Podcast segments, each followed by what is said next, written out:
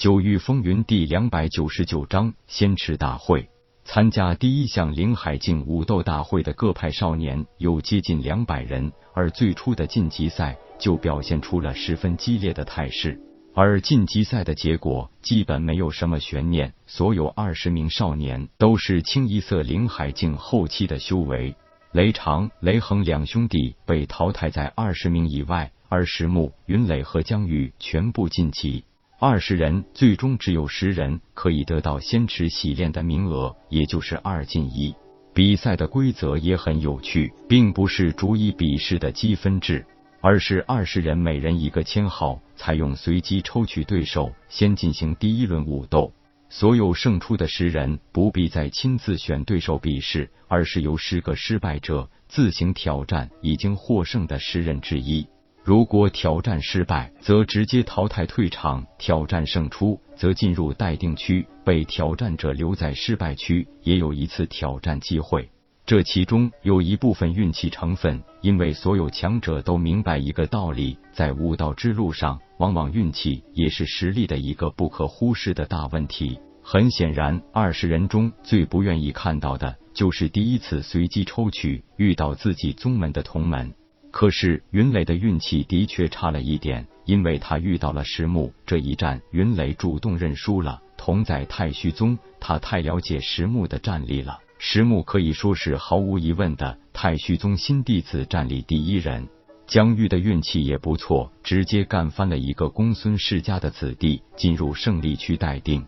看着石木和江玉的表现，叶空笑道：“铁牛，你这两名弟子深得你的精髓，看来万里封疆这套枪法的确是算得上超过玄阶的武技。”铁牛笑道：“老大。”这万里封疆真是远超玄阶，灵海四式、凝神四式、化虚四式，恐怕最后一式需要化虚境之后才能施展吧。想不到当初那几百灵石花的如此有价值。不过像你这种收弟子专门收雷属性兵器，只用长枪的，在此机遇很少见。咱们的雷霆小组也基本成了长枪队了。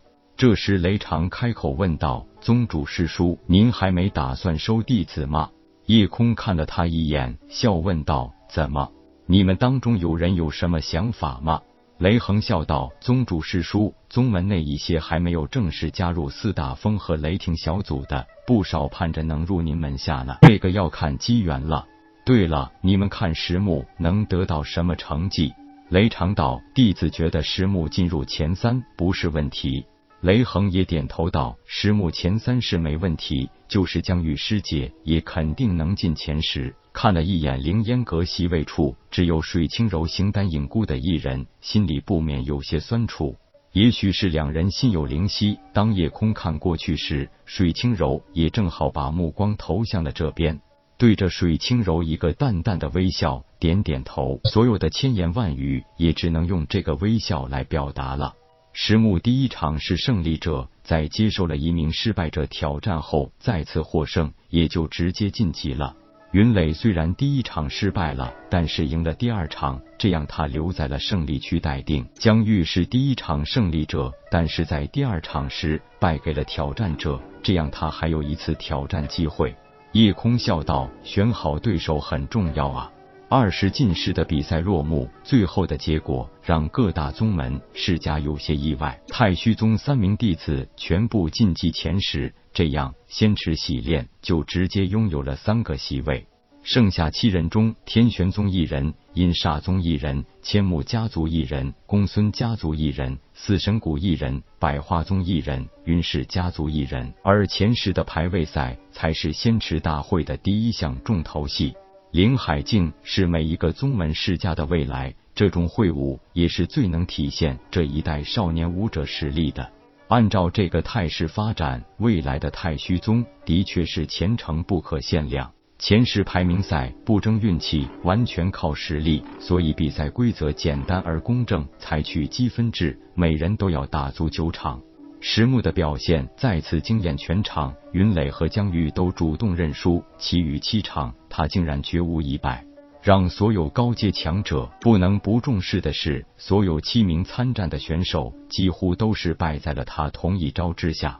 没错，他们七人都是败在了万里风疆枪法之下。虽然他年纪尚小，但是那一身霸气已经让人有些难以直面的气势。虽然比试还没有结束，但是石木已经提太虚宗夺得了未来五年仙池的洗练特权，也就是多了两个名额。石木的表现让观战的人群一片沸腾，更是惹得很多少女的尖叫。每次这种场面，都会有一些花痴少女向魁首大喊着表爱心。这让石木这个有些腼腆的少年脸都红了，根本不敢在台上逗留，直接纵身回到自己宗门席位处。前十的最后结果当然也是很让人意外的，云磊第三，江玉第六，林海境弟子的比赛告一段落，大会根本无需休息，直接进入第二项凝神境弟子的比斗。这一项比斗除了夺魁，其他的根本没有意义。而越是如此，竞争也就更激烈。规则几乎就是没规则，参赛者自由上台挑战，败者直接淘汰，再没有机会上台。胜利者可以下台休息，然后可以继续上台挑战或接受挑战。经过一段时间的淘汰，现在没有经历过战败的人只剩下了八人：太虚宗铁牛、灵烟隔水轻柔、天玄宗马云龙。因煞宗离恨，四神古林长云，公孙家族公孙清，千木家族千木英姿，百花宗花娇容。当然，也无一例外。这八人虽然年龄从十八岁到二十不等，但修为都是凝神境中期。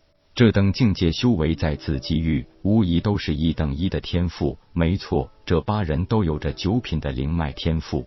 想当年，风不归属于七品风雷香波灵脉。与九品灵脉是不相伯仲的天赋，可是年到百岁，还只是凝神境后期。可以说，凝神境中期到后期这一级的晋级难度比以前的进阶都难，因为达到凝神境后期，神识几乎就可以做到，只要神识不灭，肉身尽毁，都可以借体重生。